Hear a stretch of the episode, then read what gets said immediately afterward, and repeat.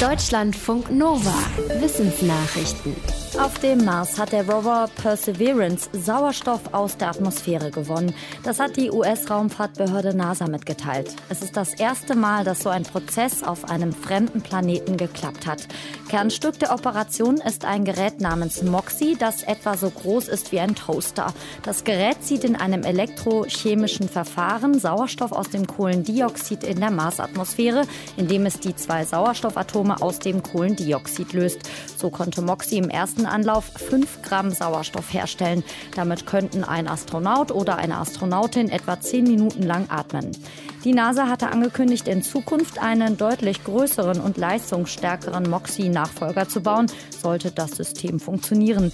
Der hergestellte Sauerstoff soll nicht nur für die Astronauten zum Atmen, sondern auch als Treibstoff für Raketen eingesetzt werden.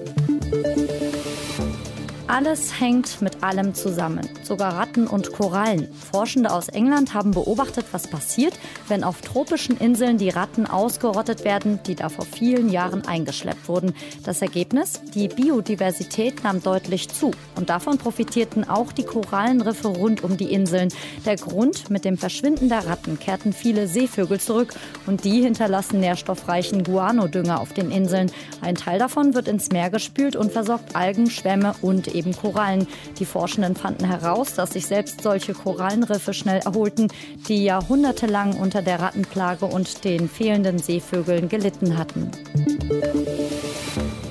Keine Schneeflocke gleich der anderen. Aber wie ist das eigentlich mit Hagelkörnern? Ein US-Wissenschaftsteam ist jahrelang Hagelstürmen hinterhergejagt, um schließlich in einer Studie zum Schluss zu kommen, Hagelkörner sind nicht rund. Sie sehen eher wie ein plattgedrückter Rugbyball aus. Und je größer die Hagelkörner sind, desto unregelmäßiger wird die Form. Solche Körner haben dann kleine Höcker und Zipfel. 3600 Hagelkörner hat das Team eingesammelt und per 3D-Scanner erfasst. Dafür sind die Forschenden vor allem im mittleren Westen der USA unterwegs gewesen. Die meisten Körner hatten eine Größe von ein paar Millimetern. Es gab aber auch bis zu 12 Zentimeter große Exemplare.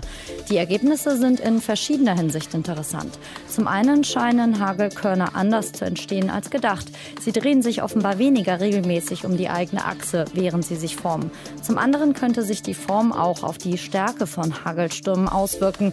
Die Form kann etwa die Fallgeschwindigkeit beeinflussen. Jetzt ist es offiziell. Im letzten Winterhalbjahr gab es keine Grippewelle. Das hat das Robert Koch Institut mitgeteilt. Nur 519 Fälle wurden im Labor bestätigt. Damit könne man zum ersten Mal seit Beginn der Grippeüberwachung 1992 nicht von einer Grippewelle sprechen. Letztes Jahr um die gleiche Zeit hatte es mehr als 180.000 bestätigte Fälle gegeben. Die genauen Zahlen finden sich im aktuellen Influenza-Wochenbericht. Als Gründe nennt das RKI die Corona-Schutzmaßnahmen Maßnahmen. Mindestabstände, Hygiene, Masken, Homeoffice und Schulschließungen verhinderten nicht nur die Verbreitung von Corona, sondern auch von Influenzaviren. Außerdem hätten sich mehr Menschen gegen Grippe impfen lassen. Aufblasbare Hallen, sogenannte Traglufthallen, gibt es schon lange. Die bleiben aber nur stehen, wenn eine Pumpe ständig einen Überdruck erzeugt, der die Hülle oben hält. Jetzt gibt es Pop-up-Häuschen, die auch dann nicht zusammenfallen, wenn man die Luftpumpe wegnimmt. Forschende der Harvard University haben sich von der Origami-Falttechnik inspirieren lassen. Die Häuschen werden mit einer Pumpe entfaltet und stehen dann aufgrund ihrer Konstruktion von selbst. Man kann sie auch miteinander kombinieren, um größere Gebäude zu errichten errichten. Ein Notfallcamp zum Beispiel. Die Pop-up-Bauten können flach zusammengelegt ins Katastrophengebiet transportiert und dann vor Ort aufgerichtet werden.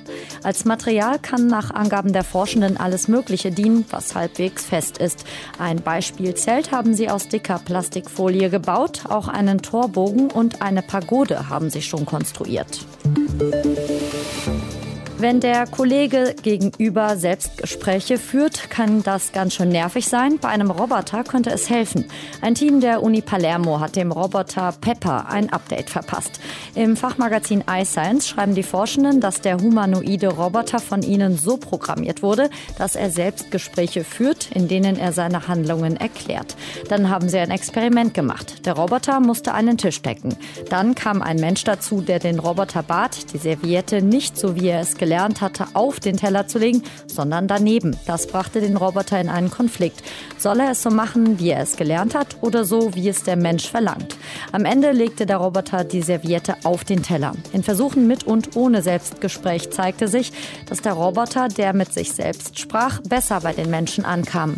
Dem Team zufolge ist die Entscheidungsfindung transparenter und Konflikte lassen sich leichter lösen, wenn die Menschen wissen, was das Problem ist. Deutschlandfunk Nova